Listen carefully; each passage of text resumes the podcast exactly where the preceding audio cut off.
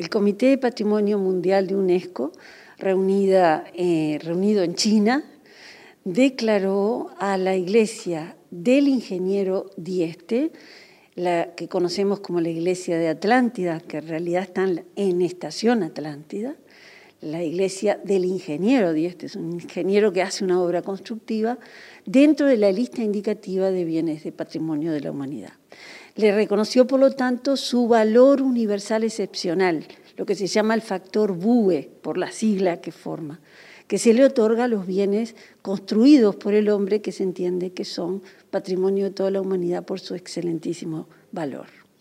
¿Qué significa esta distinción para, para el Estado uruguayo?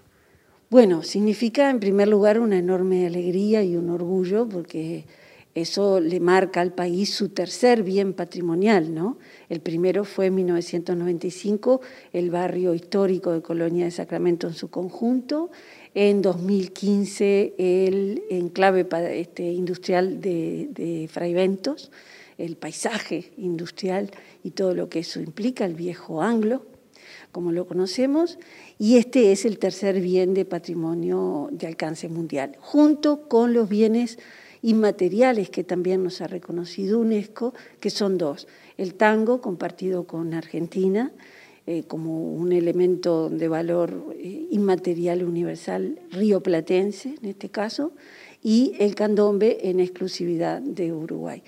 Para un país pequeño, en un mundo en el que todavía es mayoritariamente Europa y China quienes tienen bienes reconocidos internacionalmente, vienen más rezagados otros continentes, eh, el resto de Asia, África, América.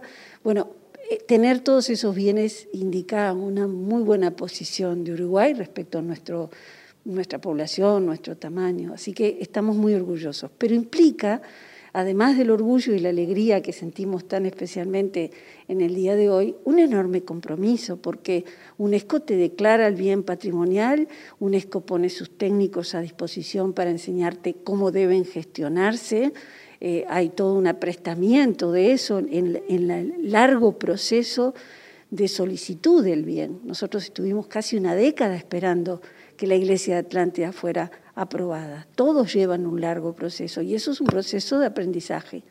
Pero una vez que tenés el bien, una escobela para que lo protejas.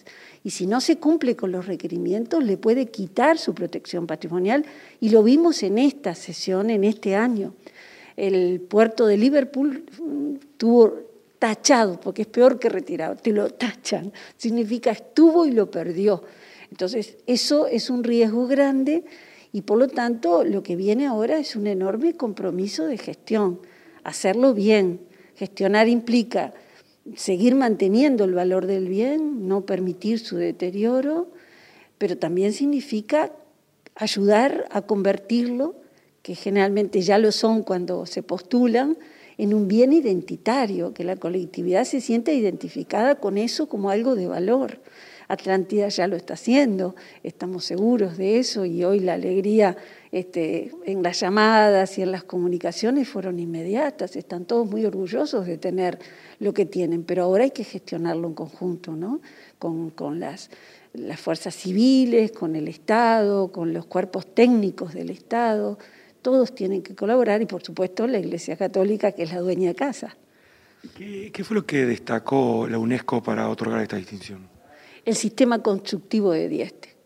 Dieste eh, era un, ingeniero que elaboró un sistema de construcción económico, eh, con sistemas, con medios naturales, le alcanzaba la tierra para hacer ladrillos y con los ladrillos y, la cobertura del ladrillo y pequeñas incisiones de hierro este, a lo largo de, de la construcción, no las vigas a las que estamos acostumbrados, sino insertar sostenes de hierro que acompañaban el movimiento de la pared, le alcanzó para levantar paredes muy altas, muy libres en su movimiento, todo lo que Dieste construye ondula, se mueve, este, tiene curvas preciosas que, que permiten juego con la luz y con el espacio, y son paredes muy aparentemente finas y débiles, sin embargo son consistentes porque es un método de construcción no solamente económico y natural, que puede construirse aquí o en África, en cualquier lugar donde haya tierra,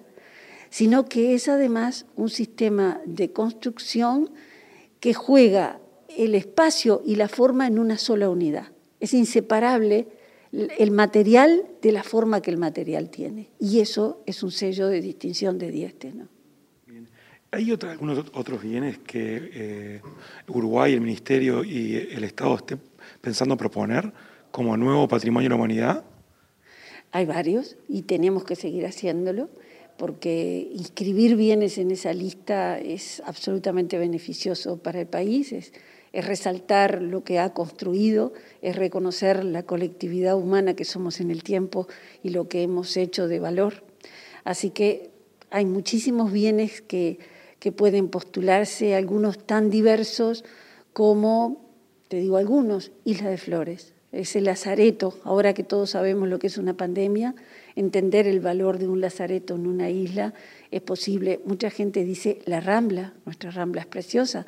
Hoy declararon patrimonial la zona costera del balneario Niza, este, y Francia se, se, se enorgullece de tener un bien y lo mirábamos mientras estábamos esperando que le llegara al lugar a Uruguay, lo mirábamos y decíamos, caramba, en nuestra Rambla, bien que podría, claro que bien podría, es una maravillosa construcción, pero también aspiramos a que otros bienes de Dieste adquieran ese valor, porque la obra en conjunto de Dieste podría haber sido postulada. Pero la postulación de una obra en su conjunto es muy compleja, porque donde uno de los tantos silos, escuelas, otras iglesias, o sea, hay mucha obra de Dieste, vinculada al mundo del trabajo, vinculada a la agricultura, vinculada al mundo industrial, donde alguna de esas obras estuviera mal gestionada o se hubiera destruido en parte o tuviera en riesgo una de esas paredes curvas, tiraba abajo el conjunto. Entonces, el camino elegido fue, vamos por una obra, elegimos aquella que Dieste más quería, aquella en la que él dijo, yo aprendí mi trabajo de arquitecto a través de esta, iglesia, porque es además uno de los presupuestos de la modernidad en arquitectura, es un espacio en blanco, él construye desde la nada, ¿no? Eh, no eh, fue así, por ejemplo, la iglesia de Durazno, donde él recibe una iglesia que había tenido un incendio antes y la transforma en esa cosa maravillosa que es la iglesia de Durazno. Acá no, es un espacio en blanco y él construye desde cero. Este, y construye además, hay que decirlo, ¿no?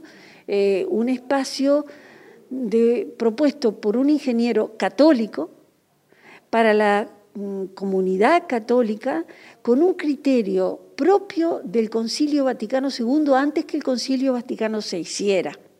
¿Por qué? Porque él dice, la iglesia debe ser sencilla, no debe impresionar con sus fastuosidades, la austeridad de Dieste, y debe sentir que entra a un lugar que es una unidad con el Dios con el que viene a conversar, el más humilde de los fieles. Y tú entras a la iglesia y tiene una bóveda sola, y de un golpe de ojo ves toda la iglesia en su conjunto. Y el baptisterio, que generalmente siempre está separado, en este caso subterráneo. Mirás hacia atrás cuando entraste en la, en la iglesia y tenés la escalera que te conduce al sitio donde se bautiza a los niños, pero está debajo.